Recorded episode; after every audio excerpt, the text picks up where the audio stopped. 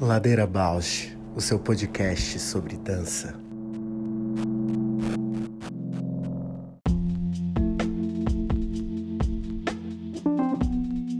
Olá, meu nome é Juliana Zelensky Alves. Sou bailarina, professora, pesquisadora, artesã e artífice da dança na infância. Compor o Ladeira me move porque borra minha presença na escuta do outro. Me identifico, me emociono, e enquanto documentamos todos estes afetos. Olá, eu sou a Paula Petreca, bailarina, professora de História da Dança e curiosa. Eu estou aqui nessa ladeira para encontrar vozes, movimentos, biografias que me inspirem a aprofundar meus gestos sensíveis no mundo.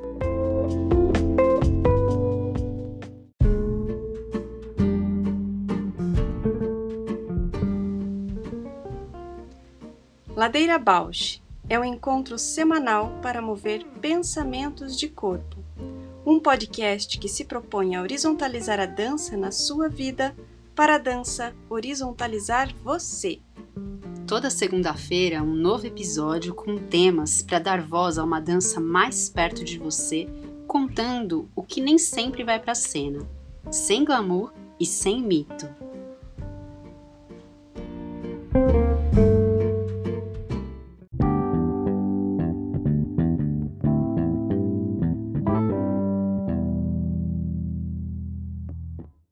E aí, amiga, como é que tá?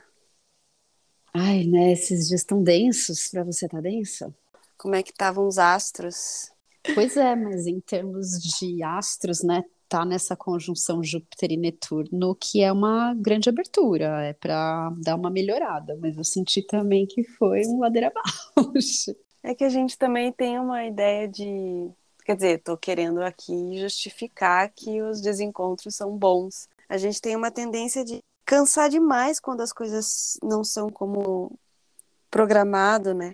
Eu acho que eu perco muita energia nesses desencontros, ao invés de tentar olhar por uma perspectiva positiva, assim. Eu entendo isso, porque lida com, de novo, né? Assunto que a gente já trouxe aqui alguns dias: expectativa, frustração. Eu sinto para mim que o que está pegando muito esses dias também é a sensação, o que, que é uma decisão das emoções, nem sei se é correto falar isso, do coração, e uma decisão racional. E aí eu tenho sentido que todos os processos racionais estão me entristecendo, e os processos emocionais, onde eu sinto a pulsação, a alegria, parece que eles não operam no sentido racional. E aí isso me deixa assim num conflito muito grande, que isso me leva muita energia tentando equilibrar esse emocional, sabe? Uhum. Faz várias perguntas. Como seria borrar essas fronteiras do racional? De alguma forma trabalham juntos, assim, né? Então, sim, super, e é super corpo tudo isso, né? Ontem é eu tava assim o dia inteiro na cama, derrubada, tipo, quero morrer. Aí à noite entrei no grupo de anatomia emocional uhum. e a gente estava estudando uma coisa super complexa, né? Nem vou usar falar muito aqui, mas que é a ideia de criação de limite no corpo, que o cara vai chamar de overbound, né? Quando o limite é muito denso, e o underbound, que é quando não tem o limite.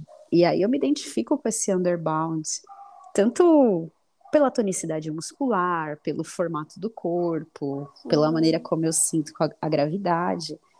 E aí, quando ele descreve os padrões emocionais do underbound, é quando esse território da emoção ele se expande muito, infinitamente, e esse indivíduo perde a sensação de personalidade, de self, e aí parece que estava falando comigo assim ontem. Eu falei, nossa, então é muito louco, porque aí eu já não sei mais realmente quando que a emoção, sei lá, ela tem correspondência com a realidade ou quando eu tô só perdida mesmo no, nesse sentir uhum. e distorcendo tudo, sabe? Gente, que perfeito isso, porque eu também me, me identifico muito com esse não, não limites assim, né? Não perceber esses limites. Muito e aí é muito doido, estudando lá no, como Kellerman descreve a formação do corpo, aí você vê que esse underbound, o músculo incha, e quando o músculo incha, ao mesmo tempo ele é, resseca, porque esse líquido não faz uma comunicação eficiente entre as células. Hum. Então você fica nadando nessas águas internas, né? Eu falei, gente, eu tô assim, que loucura é essa? E desidrata também, né? Assim, engraçado. Bem, bem exato, exato. Só que aí chega num ponto que eu me sinto muito incapaz de, de me relacionar objetivamente com o mundo. Então isso começa a prejudicar, pronto, em trabalho, né? Minha vida é o trabalho. Se eu tivesse mais relações humanas, acho que prejudicaria também. Mas eu fico uhum. muito pouco objetiva. E aí essa semana isso pegou assim absurdamente. Não sei se é Netuno e Júpiter de novo, né? Porque Netuno é muita água e Júpiter é expansão, então expandiu a água. Aí outra coisa que eu observo é nas crianças, assim, o Abel é o extremo da Maria Flor, assim. Tem um, ele percebe, não come mais, não tem mais aquele senso de perceber que já está saciada, sabe? Ela uhum. não não percebe. É o emocional, a ansiedade passa da sensação dela perceber se tal tá não satisfeita. E com a capacidade de gerar energia, né? Porque aí parece que o Abel é muito é uma autogeração de energia interna e a Maria Flor vai uhum. para o externo, né? Sim. Que louco. É, o quanto a tua autogestão também está regulada, ou quanto a tua autogestão precisa de uma alteridade para encontrar esse, uhum. esse senso de si, né? É, quanto que a gente vai se estudando, né, também para conviver. Uhum. Então, nossa convidada de hoje, Marila Veloso, acho que poderia expandir essa para muitos temas, para muitas abordagens, focar um pouco nas políticas públicas e na relação entre pesquisa, criação. Me interessa muito ouvir também quanto ela encara a formação, né? Já alguém que está há anos na universidade, como também esse processo de tomada de consciência política, né? Se é possível, se a universidade tem esse espaço. Então, maravilha, vamos chamar. Uhum.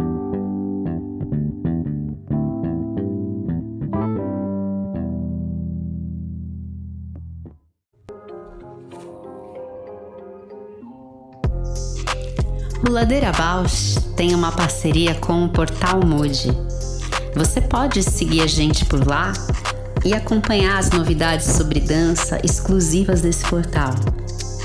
Se você tem interesse por uma parceria com o Ladeira, manda sua proposta pra gente. ladeirabausch@gmail.com.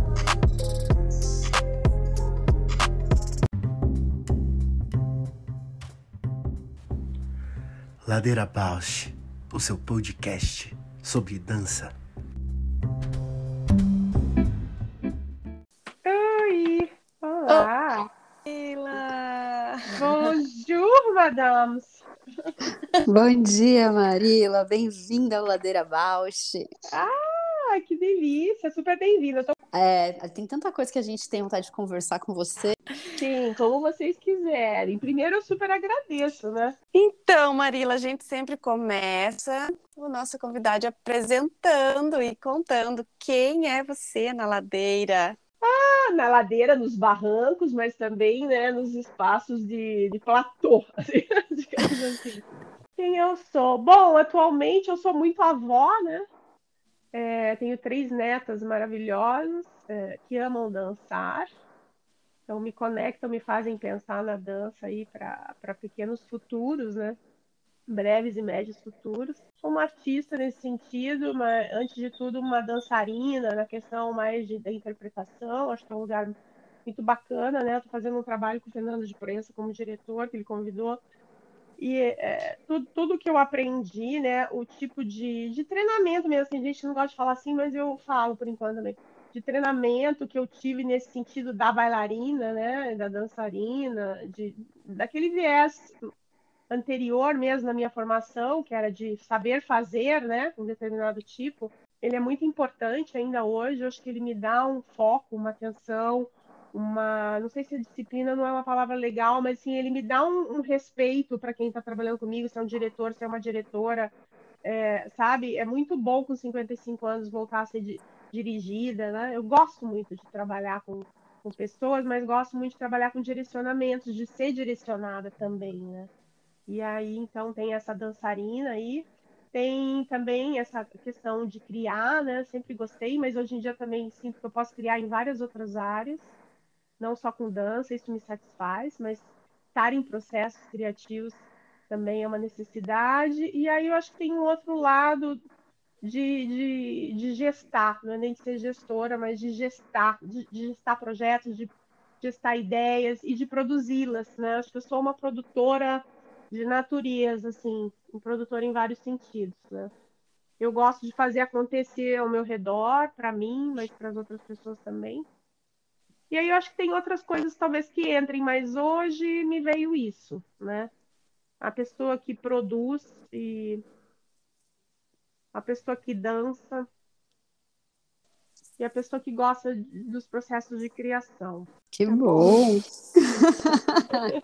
que você percebe a tua experiência assim né, de atuação, qual a dificuldade de relação da dança como políticas públicas, assim, qual que é a dificuldade, às vezes eu percebo que tem uma diferença entre outras linguagens. Então, eu tô tra... antes de falar das outras áreas e como que é no universo, talvez essa pergunta esteja também relacionada a isso, eu vou trazer para um lugar e também eu estou delimitando, porque não é com todo mundo. Né? Ao mesmo tempo que eu já participei de muito é, debate acalorado entre os pares, esse debate existe mas há uma tentativa no final de chegar num consenso. Então, qual vai ser a nossa primeira demanda da agenda política? Vai ser o X ou vai ser o Y? Então, parece que a gente tem que entrar num consenso para que todo mundo esteja satisfeito de que aquela realmente é a principal demanda. Então, eu estou te falando uma coisa que parece à toa, mas para mim ela é subterrânea. Gente, qual é o problema da gente votar aqui entre a gente mesmo, desse coletivo, desse grupo, desse fórum, né? É, dessa estrutura colegiada para a gente chegar em dissenso e decidir democraticamente no voto. Qual é o problema da gente votar eu saber que a Juliana ela pensa no item C e eu penso no item XY? E a gente perder, e daí para a primeira pauta de, de, prioridade que a gente quer lutar, seu, seu item A do fulano de tal e não o que eu escolhi. Então, assim, eu acho que aqui tem um lugar subterrâneo que ele é mais íntimo, de lugares internos. E eu não estou falando com isso que todas as discussões de dança sejam para chegar em consenso. Mas isso é uma questão que eu vejo nacional, até uhum. onde eu fui, né? Tudo sempre é recortado. Aí, sobre um aspecto de pensar quais são os desafios da dança, acho que um deles é estrutural, que seria a gente saber, pesquisar e entender, né? E disseminar uma informação da importância da dança para as economias de todos os estilos, né? Tipos Tipo, muito se fala de cadeia produtiva, né? Uhum. Então, assim, qual é a. Seja lá o nome, a noção, o conceito que a gente vai pegar para estudar como que a dança está embrenhada na venda, no consumo, nas mercadorias da moda, do baile, da cerveja, do bar, da música que está tocando na balada, no show, no grande Lupalusa, no grande Rock in Rio, Gente, isso é um aspecto que não depende só dos pares da dança, mas também que a gente precisa de recursos. Não é só o mapeamento que a gente deu conta de fazer com o milhão, que a Marta, Marta Suplicy assinou para a gente, lá em oito capitais, porque, na verdade, era um mapeamento de 4 milhões, e a gente conseguiu só um, e a gente começou mapeando oito capitais que tinham universidades e grupos de dança, né? Então, assim, grupos de pesquisa em dança. Então, assim, voltando, por que Bausch ladeira? Porque isso é uma ladeira imensa, que faria subir uhum. fica um foguete, né? Virar um satélite. É, por quê? Porque a gente é um planeta, a gente é mais que um planeta, a gente é quase um sol, né? desculpa aí as outras linguagens. E a gente com a música, a gente movimenta muito. Você imagina se você vai vai para balada, tudo que envolve você ir para balada. E desculpa, uhum. você não vai só para balada para ouvir música, correto? Uhum. Sim. Não vai, é colado. Então, assim, eu acho que esse é um dos grandes desafios para que todo, né, para que a gente consiga trazer mais é, é, elucidação sobre a potência da dança nesse sentido também é, econômico, né? Isso é um problema de todas as áreas, mas eu estou falando especificamente da nossa porque a nossa é colada. Por exemplo, pensa nos vídeos da década de 80, é, com 90, Michael Jackson, né? A moda. A moda está naquelas roupas.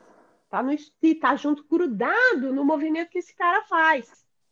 Que uhum. poderia ser a fulana de tal. Vamos pegar agora, sei lá, Beyoncé, né? O Beyoncé, a Mariah Carey, né, Alice, que a voz se autodenomina Mariah Carey. Então, eu acho que tem um aspecto. Então, eu não estou sendo muito é, direta com a tua pergunta, mas eu acho que é mais isso. E daí, naturalmente, outro dia, né? Ah, vamos começar o fórum, outro fórum de Curitiba mesmo, vou falando, né? Ah, bacana, legal, eu faço parte ali até certo ponto, que eu decidi um momento da minha vida que quando eu for entrar numa ação política, eu vou entrar, mas eu tenho que fazer totalmente parte da organização, né?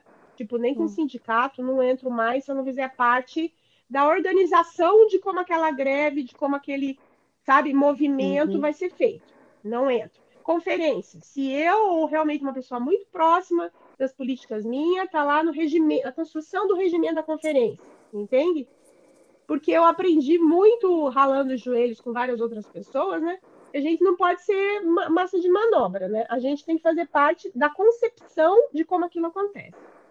Então, mas o que eu quero dizer?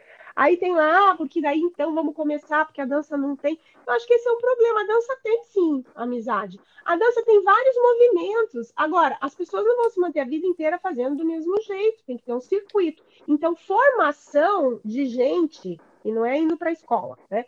Formação de pessoas que entendem o viés da importância das políticas públicas, isso sim é o desafio. Mas não é só da dança, sabe, Ju? Uhum. Não é só da dança é de todas as áreas. Né? Algumas são mais fortes, mas quais são mais fortes? Porque do atual momento, nos, agora até não, que eu acho que recomeçou faz um ano e pouco, recomeçou uma, uma remobilização que eu acho importantíssima. Não, desculpa, eu não aceito de pessoas da dança que isso que é um problema da dança. Isso não é. A desmobilização não é um problema da dança. O que existem uhum. são momentos que o, o ambiente é altamente impactado e do mesmo jeito que o biólogo, a padeira, ou, sabe? Todo mundo é impactado do mesmo jeito, né? Só que nenhum tipo de mobilização pró construção de políticas, estruturação de políticas, ela pode vir é, com, com, o mesmo tanto de gente sempre. Tem que haver um circuito, tem que haver uma compreensão. E o problema da compreensão é, é não, é uma questão de compreender a importância de por que, que você está na cidade, por que, que você mora nesse bairro, por que, que tem a lâmpada na rua ou não tem, isso é uma questão maior. A dança ela só faz parte, né? Eu uhum. acho assim que a, eu, eu vou ver o lado bom. A dança tem uma capacidade. Eu já estou terminando para deixar vocês falarem, né? Senão eu não dou pausa. A dança ela regimenta na hora que é preciso de uma maneira muito mobilizadora. Muito mobilizadora. As pessoas da dança você pode contar com elas daqui a seis meses, ficou sem falar com todo mundo, encaminha um e-mail para 70, 90 pessoas talvez nem todo mundo responda, mas vai mobilizar. Está vendo uma mobilização do Cacilda Becker agora, por causa dos editais, eu consegui participar um, um trecho. Aí eu saí, mas eu estou acompanhando ali, tem 200, 400, 600 mensagens, foi aumentando o número de pessoas, e aí tem aquela causa específica, né?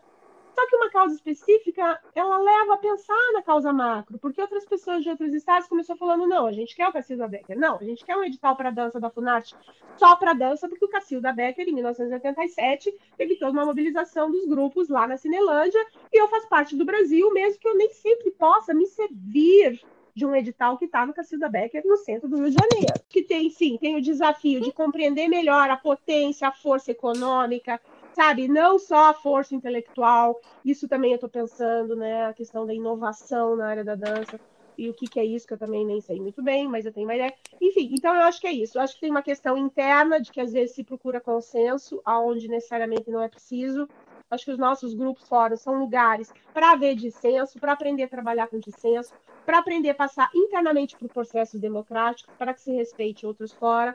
Acho que a dança tem uma qualidade de grande mobilização quando é preciso. Acho que ela sofre, acho não, ela sofre impacto como qualquer outra área e por isso ela pode ficar estremecida, né? É, os problemas que eu vejo da dança de, de entendimento de estruturação de política pública vem de, estão em outras áreas também, sabe? Estão em outras áreas também.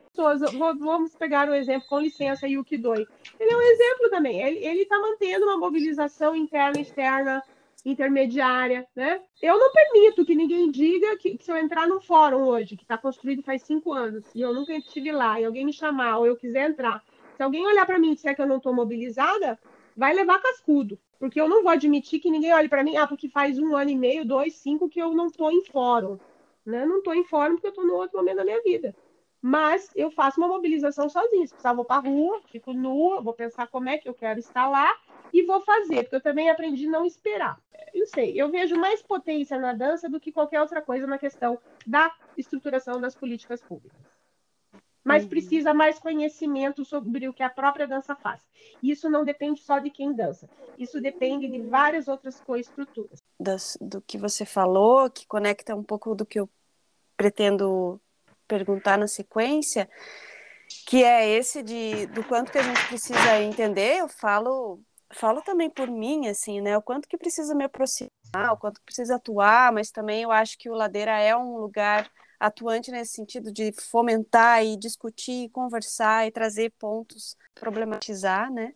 É, você falou do mapeamento do, das sete capitais, é, porque tinha universidade do Cacilda Becker, que você vê que foram conquistas assim da dança, né? Que foi mobilizado e foi foi conquistado, assim? Olha, nós viemos num, num, num engate, né, que foi do governo federal, por isso a importância dos governos, né, é, porque, na verdade, é uma tarefa do governo estimular, promover, pro, provocar, induzir, né, a construção de políticas. Então, nessas induções, é, a primeira coisa que eu vejo novamente é, é a, a, que eu acho mais potente é formou pessoas politicamente. E o que é formar pessoas politicamente? É dar esse grau, sabe? É oferecer a possibilidade. A gente que trabalha com dança, né, Juliana? A gente entende bem isso. É, é, é a dar, dar possibilidade da pessoa experimentar dimensões da vida, da, das realidades, que são inúmeras, das vidas, das linguagens artísticas e dos fazeres culturais. Então, tem coisa que você pode saber aqui de dentro da sua casa mas tem coisas que você só vai saber se você fuçar e se você abrir um espaço de empatia para a outra, para o outro, para as outras realidades. Senão você não vai. Você vai defender o teu umbigo, o teu ponto, que vai ter lá a sua dimensão de coerência, e todo mundo tem direito, mas você não pega a ideia de construção política. E aí, política seria um conceito para a gente né, debater, debater, debater, que não precisa, mas a dimensão do político que eu falo, acho que nem eu mesmo entendo, mas eu tenho um cheiro, tá? Então, assim, acho uhum. que a uhum. primeira formou pessoas com uma dimensão, porque a gente passou de, por processos da coisa mais maravilhosa que eu conheço no âmbito, que é os espaços de participação. As conferências são um nome, existem seminários, eventos, várias coisas que acontecem entre, mas os processos de conferência são assim altamente educadores, altamente formadores de dimensões de realidades. Para mim, sem isso, pode todo mundo fazer o que quiser, porque a gente tem que começar da onde a gente está, né? E muitas uhum. pessoas já trazem esse desejo, essa percepção, só que a gente amplia, a gente amplia a ladeira baixa, a gente amplia. Então, assim, a grande o fomento dos últimos, ver, 2005 para 2022, né? Então, a gente tem quanto tempo? Tem 10, 15, 16, 17 anos, né? Com suspensões dos espaços de participação. Então você veja como é forte, porque pessoas que passam por esse processo, se elas tiverem o mínimo de boa vontade, é, você vai continuar o resto da vida. Pode haver autoritarismo, suspensão dos processos, não importa. Você pegou o gosto, é que nem saber dançar. Você pegou o jeito que inclina a cabeça e entra, sei lá, num plano é, aqui lateral, que não é lateral, não é horizontal, vertical. Você, você aprende a fazer a estrela, sei lá, alisando o plano e não só entrando na estrela. Então, eu acho que é por aí. Isso é a primeira grande coisa. E dentro disso, a dança, ela já trazia, né, independente de governo federal, estadual, municipal, ela já trazia demandas, que uma era ser reconhecida como área em si. O mesmo processo que a, a academia, né, a, antigas universidades fizeram com seus grupos de estudos, né? Vamos realmente demarcar aqui Helena Katz, Cristina Greiner, Fabiana Brito, enfim, e vem lá a Jussara 70, e vem vários de nós aqui também, mas eu gosto de chamar o nome das minhas professoras, né, que eu continuo respeitando muito. Então, assim, marcar um espaço da área de dança como de conhecimento, sim. Nas produções de conhecimento, na produção de artigo, na produção de várias coisas que também está sendo feita enquanto as pessoas estão coreografando, enquanto estão criando, enquanto estão produzindo dança, enquanto estão tendo gestoras de dança. Tudo isso a gente está produzindo, dependendo de como a gente desenvolve, né, desencadeia a partir do que a gente está vivendo uma produção de conhecimento. E aí eu acho que as políticas ali feitas por vários colegiados, né, por várias pessoas do Brasil, ela, ela, tinha, ela tinha elucidado essa questão. A gente precisa ser tratado e se fazer tratar como um espaço de área de conhecimento em si mesma. Uhum. Né? Como produtora de, de, de, tudo, né? Porque o conhecimento também não é só acadêmico, é todo um conhecimento que já existe. Então, acho que essa é que é a beleza, e a gente marcou algumas coisas. Então, existe lá no Diário Oficial, do próprio Conselho Nacional de Política Cultural, quando existia, que está extinto, com o Ministério da Cultura, né? Então, assim, é, de que a dança deveria ser tratada, né? Era uma sugestão para os administradores e as administradoras do, dos diferentes instâncias, municipal, estadual, regional, nacional, quem fosse, né? Tratar a dança como realmente a, a parte, digamos assim, não é a melhor palavra, mas sendo uma área independente, seja do circo, seja do, do audiovisual, seja do que for, especialmente do teatro também, porque, né? Ah, tinha muita, ah, o teatro, não, mas nós somos irmãos, irmãs do teatro.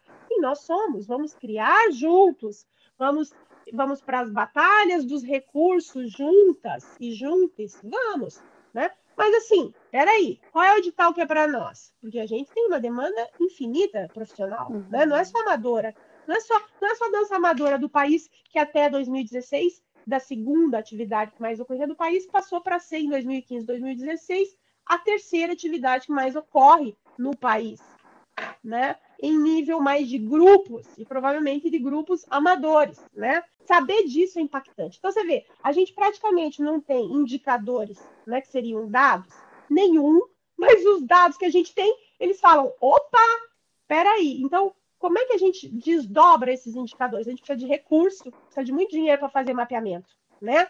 Precisa de dinheiro para fazer mapeamento. É bom, as universidades podem contribuir muito, precisa de recurso para os pesquisadores e pesquisadoras, né? Então, voltando, a dança conquistou uma compreensão para ela mesma, mas assim, claro, para as pessoas que estavam ali intimamente correlacionadas com aquilo. E a gente tentou dar visibilidade para isso, de várias maneiras, mas deu conta de dar no nível que merece? Não, não deu conta ainda. Isso é um trabalho de cada um de nós. Né? Mas, assim, entender que a dança merece o seu fundo setorial. Agora, conseguimos algum fundo setorial da dança? Bom, eu não posso responder pelos 27 estados, eu não posso responder por, pelos mais de 5 mil municípios, né? Mas, a princípio, nós aqui, digamos assim, não conseguimos nenhum fundo setorial, concorda? Não existe fundo setorial na Fundação Cultural de Curitiba, não existe fundo setorial no fundo do, do Paraná para a Cultura, que até hoje não funcionou. Então, assim, muita coisa não ocorreu, mas ocorreu o entendimento. Né? Então, o mais importante é o entendimento. Agora, como outras pessoas vêm vindo e se apropriando disso. Então, aqui sim tem um grande desafio, o de dar a ver. Né? Por isso a importância do podcast. Por isso a importância para discutir qualquer assunto, especialmente esse, como que a gente está publicando. Né? Eu tenho muita vontade de publicar. Esse ano eu vou publicar quatro livros, na verdade. Né? Eu, é, só que a gente demora, porque a gente faz muito por conta, né, Ju? Uhum. A gente uhum. faz muito por conta. A gente não tem uma pessoa que fala assim, ah, que bacana, você produziu tudo isso. Vamos, vem aqui, vem aqui. Você faz uma parte, eu faço outra. Vamos fazer isso aqui se desdobrar em outros idiomas, em outras línguas? Não. É a gente que tem que pensar. É a gente que tem que pensar. Então, esse ano eu consegui lá, fiz um projeto em 2017, o dinheiro nunca mais apareceu, agora apareceu o dinheiro, o recurso apareceu de um projeto. Por isso que a vida da gente é semear, né? A vida da gente é semear. Então, acho que a dança semeou uma compreensão de que a gente é amiga e de todo mundo, das artes, do, da cultura. Mas a gente tem um momento que a gente precisa discutir, peraí, onde é que está o representante da dança dentro desse lugar? Parece tosco, o mundo está mudando e está girando, mas não é. Isso continua sendo importante, porque as nossas instituições ainda estão direcionadas para atender o lugar a partir de quem representa, correto? Isso não mudou não mudou, ainda não mudou. Enquanto isso não mudar, não for criado um novo estilo, um novo jeito de liderar, de coordenar, de sei lá o que for, a gente tem que estar. Agora, quem vai estar? As pessoas aprendem fazendo. Mas, enfim, eu acho que esse é o grande lucro da dança, entre outros. Não, é maravilhoso, assim. E, e eu fico também aqui arrepiada de pensar que é bom o podcast, tem um formato. É, tem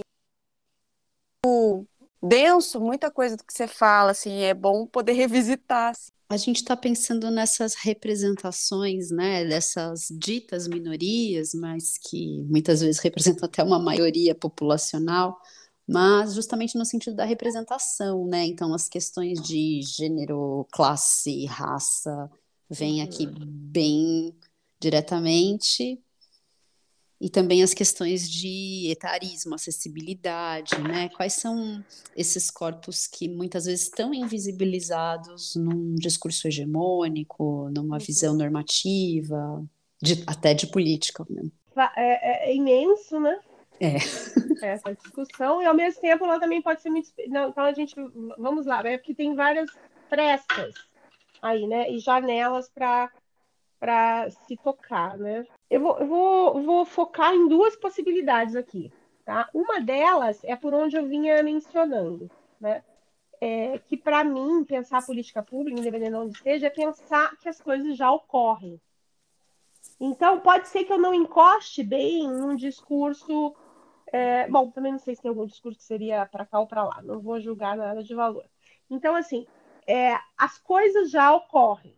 Uhum. As pessoas já fazem alguma coisa em algum lugar, certo? Seja em grande número, em, em menos. Que muitas vezes as minorias são maiorias que não são tratadas equanimemente. Então, se a gente pensar no número de mulheres que são professoras no Brasil, mas no Estado é muito maior, é acima de 50% em relação aos professores hétero-homens, digamos assim. Mas aí também não existe, não sei se existe uma pesquisa que diria é, das, das outras formas né, uhum. de, de identidade de gênero. Então, também estou falando sobre o indicador que eu não conheço 100%, vou me retirar dele, acabei de me retirar, mas me dei o, o, a possibilidade de falar. Então, assim, muitas vezes minoria é maioria em número. Uhum, uhum. Então, toda vez que eu estou pensando sobre esse assunto, isso sempre me chama muita atenção. Então, é tão é tão subterrâneo também esse assunto, né, que a gente então, acho que tem, tem, tem razões políticas para se chamar de minoria, né? Que tem que ser respeitadas. E, ao mesmo tempo, se a gente vai olhar, muitas das minorias são maiorias. Algumas são realmente minorias em números. E aí há todo um destratamento, né? Além de chegar no radicalismo das grandes violências que existem, as pequenas, médias e grandes, que para mim são do mesmo teor. Só que algumas a gente enxerga mais e outras menos, né? Mas, de todo modo, vou retomar o que eu estava falando. As coisas já acontecem em algum lugar. As danças, sobre, esse, sobre essa perspectiva, já ocorrem. Então, vou me permitir falar o que também a gente não tem indicador mais. Então, às vezes, a gente tem que falar de coisas sobre o que a gente subentende de onde a gente estava vindo. Porque a gente não tem um, um, um, um outro campo na bússola né, que nos dê condições de discutir o assunto. Por isso que seria importante né, os mapeamentos especialmente numa cadeia produtiva, mas como que a dança acontece, onde ela acontece. Mas um exemplo, as danças é, que a gente chama o break, é, outro dia alguém, né, outro dia não, faz uns dois anos alguém me disse, nunca mais fale do breaking, porque senão não sei o que lá, mas eu tô viva, vou falar do breaking. O breaking, a princípio, ocorria onde? Nos círculos, nas rodas, né? Aqui em Curitiba, um ponto XY, é ali a pista coberta no shopping Itália, né? É, a, a, enfim, o Numon um pouco. Então, tem esses grandes equipamentos, ou na iniciativa privada ou pública, né? Onde essas danças ocorrem. Mas antes disso, essas danças também ocorrem onde? Na garagem, no meio da rua, né? E quando a gente fez o trabalho de 2005 a 2009, que a gente fez um trabalho que eu propus de ir nas regionais, conversar com as pessoas, não, é, não sou eu que estava falando, por isso que eu estou falando. Eu quero dizer aqui, está no áudio, é datado. O meu discurso ele é datado. Só que até me oferecerem outros indicadores, eu tenho que falar da onde uhum. tem essa noção. E não foi eu que falei. Foram essas pessoas que dançam essa dança e outras danças que se desdobram do breaking, do movimento hip hop, né, que vinham contando pra gente onde é que elas dançavam. Então, essas são as atas que eu tenho na minha casa, certo? Esses são os registros que eu tenho. Além de outros circuitos por aí. Tem grandes né, eventos, o breaking vai para agora para as Olimpíadas, né? Está tá lá nas propagandas da escola, está lá na feira de automóveis, que é riquíssima em São Paulo, está em vários outros lugares, né? Com marcas muito bem demarcadas no, no, no, no, capitalismo, né? de sucesso dentro de uma lógica capitalista. Ao mesmo tempo, essas danças ocorrem em tudo quanto é canto. E eu lembro isso muito bem, que eu não aprendi isso sozinha, não. Eu aprendi com alguém que eu não estou lembrando agora, né? A dança não tem que ir para lugar nenhum. Ninguém, a, a, a, política pública, ela não tem que trazer, ao melhor, não tem que trazer ninguém para lugar nenhum. As coisas já estão acontecendo. A primeira coisa é você respeitar o que acontece. Só que você precisa reconhecer o que acontece. Uhum. E aí você precisa conhecer o que acontece. E isso sim é uma responsabilidade de quem trabalha com política pública ou trabalha nas gestões dos espaços. E como cidadã, eu também gosto de ir, por isso que eu fui lá para o Rio de Janeiro fazer um evento que eu queria ocupar o Castilho da Becker como uma produtora paranaense para mostrar que era difícil os produtores de outros lugares ir produzir lá. E aí nisso veio um trabalho que foi com a dança do passinho, com a dança dos de dois rapazes do Bronx e mais os rapazes daqui que moravam, não sei, aqui circulados entre Santa Catarina e o curso de dança. Então, para dar um exemplo, você conhece partes de uma realidade para chegar nas minorias, né? Para chegar, chegar, ou então chegar nessa ideia daquilo que não é atendido, naquilo que não é tratado, mas não é tratado como? Não é reconhecido. Não há políticas que cheguem ou que chamem ou que atendam aquilo que já acontece. Eu, para mim, abre um buraco de responsabilidade. Concessão de televisão. Concessão. São alguém está concedendo, minimamente. Dentro da minha ignorância, você consegue entender que alguém concede. Quem concede? É o pai, a mãe ou é o Estado? Então, já começou a pisar em ovos para pensar nessas questões. Então, assim, nós temos muita estrutura no país que poderia minimamente atender melhor esse tipo de parâmetro e pressuposto que eu usaria, certo? E que eu uso para pensar quando eu penso todas essas problemáticas que não são tratadas porque não são atendidas hum, dentro de uma equanimidade de condições. E aí sim, né? A dança. É, eu me lembro ali do PNA em 2015, que eu participei com o Rui Moreira como articulador, eu era consultora da Unesco, Fabiano Carneiro, coordenador de dança da FUNAT, não era um trabalho sozinha. E a dança negra é um dos pressupostos ali do Plano Nacional das Artes, alguns não vão querer chamar de danças negras, porque esse nome também vai sendo, né, tricotado, vai sendo trabalhado, vai sendo compreendido, mas eu vou me dar ao espaço aqui é, com todo respeito, para falar isso, porque é como ficou escrito num documento datado, né? É, a importância dessa, dessa visibilidade. E agora, visibilidade é o quê? Quando você joga um canhão em cima de um, de um dançarino, né? Você está chamando atenção para uma coisa que existe lá. Sim, você quer que alguém veja dentro do teatro. Então, assim, é, é, não é, é, fazer com que o outro seja serviço, que a pessoa já existe. Então, aí, você entende? Aí já existe um uhum. problema de você não tá, para mim, não tá valorizando, não tá honrando o que já existe. Agora, a condição de política pública é qual recurso aquela pessoa que não tem acesso a pegar e escrever o texto do, do projeto e encaminhar pelo correio, porque não tem correio para acessar em 15 dias ou não consegue escrever pela internet, porque não tem computador e não tem acesso à internet. Inclusive, se for ver indicador do mundo inteiro, tem uma porcentagem grande de pessoas que não têm acesso a esse tipo de dispositivo e nem esse tipo de condição. Então, você pega o Amazonas, como é que a pessoa que tem que atravessar de rio, ela vai entrar num projeto? O, o, o gestor, a gestão, a política pública tem que estar tá pensando em como vai chegar lá o acesso daquela coisa que está sendo distribuída para alguns outros. Então, para mim, é de maneira macro dizer que, claro, é muito difícil hoje uma gestão ter noção, porque não tem muitos indicadores, mas existem uhum. outros. E tem que construir indicador. Então, assim, a gente não pode deixar de fazer uma coisa para fazer as outras a vida toda. Mas, às vezes, uma política pública realmente macro, ela deveria ter uma logística que deveria minimamente ter um plano de ação para 5, 10, 15, 20, 30 anos só que teria que ter condições e mecanismos legais que fizessem com que aquilo acontecesse, independente daquele problema. E que muda o governo, muda tudo o que acontece. Então, paga, né, o trabalho anterior. Eu vou ficar quieta, porque assim, mas esse é o meu resumo e é assim que eu faço o resumo mesmo. Agora, tem uma última pergunta em relação a isso. É todo mundo que quer o recurso do, do XY? Eu acho que tem uma coisa assim também aí que se subdivide, tem que perguntar para as pessoas, né? E nós fazemos parte também, porque se a gente tem consciência que coisas não acontecem, onde é que a gente fica parado? Sentado aonde que a gente fica? Olhando de que lado do, da janelinha do trem? Ah, esse assunto mexe muito comigo. Eu não respondo, talvez, especificamente, mas vou fazer uma pausa para que vocês possam né, me cutucar. Foi ótimo. Não, eu estou aqui. Não, é maravilhoso. Eu pensei em como, com as tuas experiências, com o teu percurso, como que você conseguiria descrever uma dessas experiências? Onde... Bom, eu tenho, eu tenho uma situação, eu tenho algumas boas situações, eu, normalmente eu nunca lembro, e tem uma que eu sempre lembro.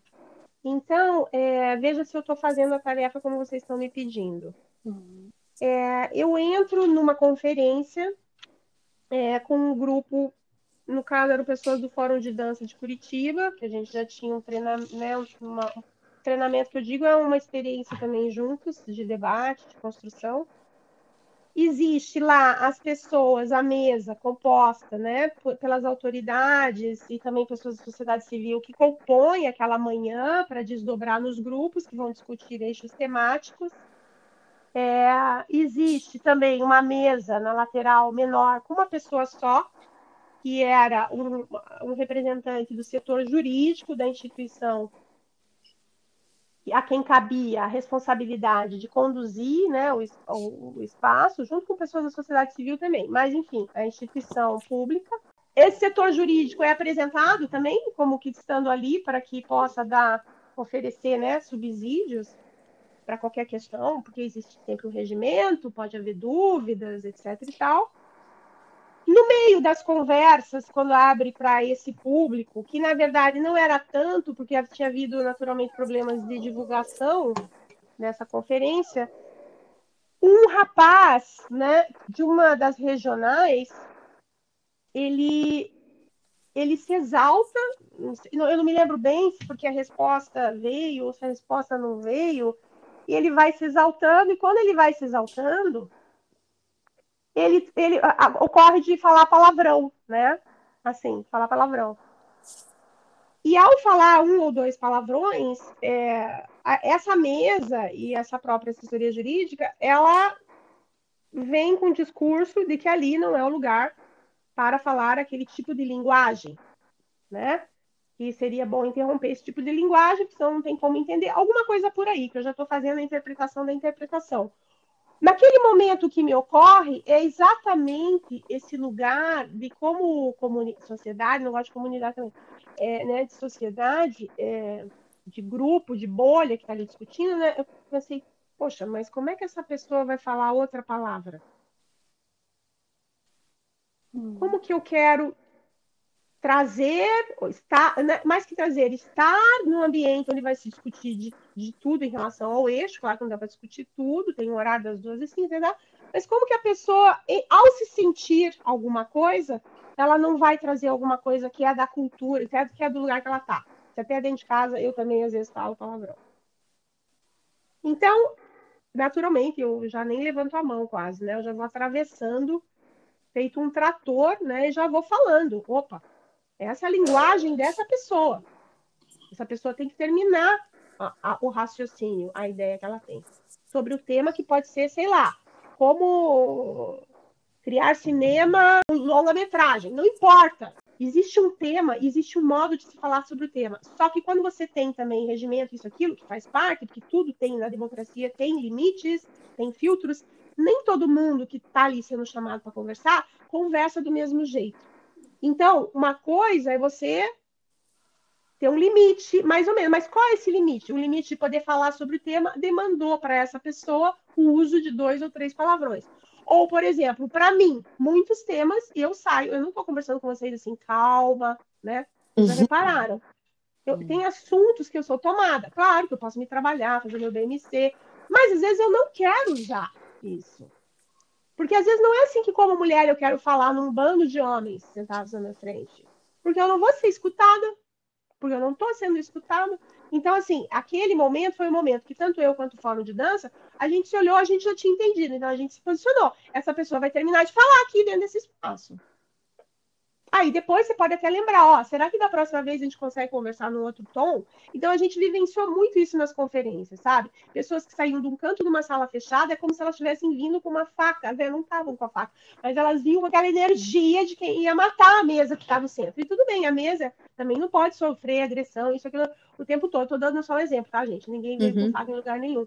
Mas assim, com essa energia, né? Uma energia, porque, e eu me lembro muito bem, né? Porque tiveram pessoas do Ministério da Cultura que tinham uma experiência desde a época da, da ditadura. Hum. Então, essas pessoas, como que elas trabalham com demanda? É, existe uma demanda, às vezes, reprimida, nossa também. mas de quem talvez esteja vivendo mais em condições de ser ouvida e ouvide. E aí isso aparece em espaços. Porque quando que existe espaços de diálogo, que existe a interlocução com outros tipos de representação? Quando? Alguém tem que criar, né? Uhum. Então, assim, acontece. E aí a gente quer que as pessoas tratem tudo no mesmo tom. Ou a gente não quer, mas acontece. Ou às vezes tem outra coisa também. A gente até quer, mas não sabe lidar. Então, assim, o que eu digo é que processos de participação, processos de participação igual a ambientes e espaços que são criados de participação, aonde a gente quer mais participar, eles dão trabalho. No sentido de porque você precisa trabalhar o teu ouvido, você precisa trabalhar a compreensão, você também às vezes precisa ajudar o outro a dar limite, etc e tal, né? Não vai deixar as pessoas se espancarem. Eu já vi isso.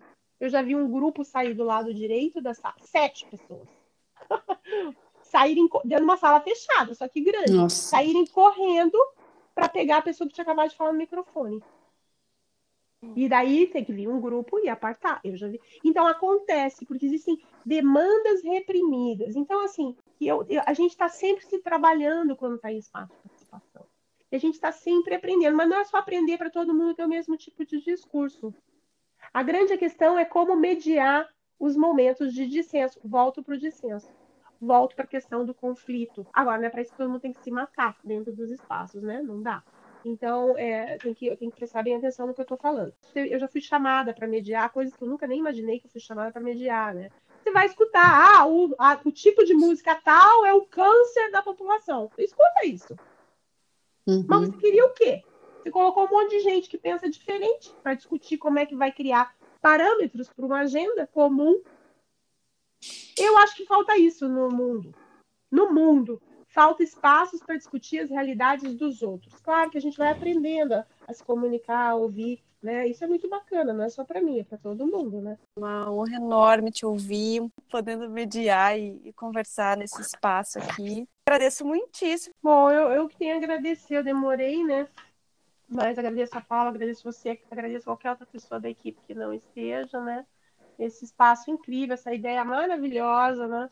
E é isso mesmo continuem tendo outras ou mantendo essa, né? Super, são espaços, são espaços que são abertos, né? É mais do que fenda, é maior que fenda. Mas fenda já, já infiltra. é, e fica do mundo, né? E é isso aí. Marila, te agradeço muito. Espero que você volte aqui mais para frente para falar desse projeto aí com o Fernando, com todas as bailarinas divas que estão nesse projeto também. E obrigada demais por partilhar a tua experiência aqui hoje. Tá, eu que agradeço. Olha, muito obrigada mesmo por toda a produção aí, né? Mulher, mulheres lindas, maravilhosas. Você quer deixar algum contato, alguma coisa para as pessoas? É, pode ser o meu e-mail, marilaemovimento.hotmail.com. É, Instagram, arroba... se vocês quiserem me seguir, é super prazer. É arroba Marila Veloso, com dois L's e um S, o Veloso.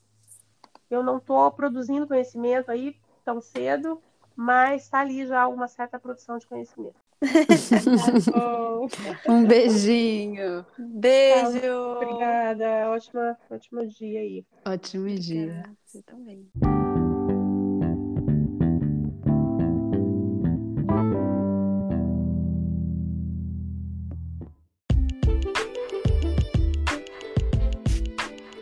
Olá, ouvintes do Ladeira Bausch. Estamos tão gratas por toda essa escuta.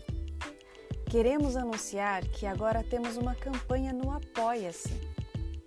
Caso queira contribuir com algum destes episódios, nos incentivar a continuar produzindo, entra lá no site do apoia.c barra Bausch. Estaremos lá Beijo a Baus!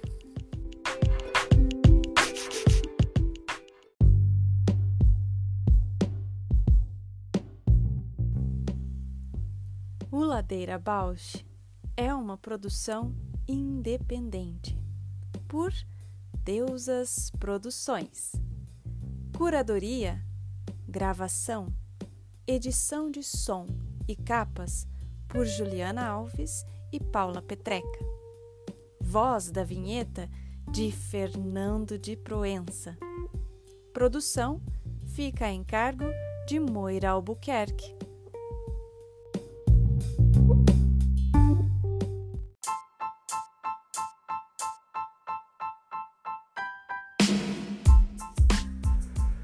Ladeira Bausch, o seu podcast sobre dança.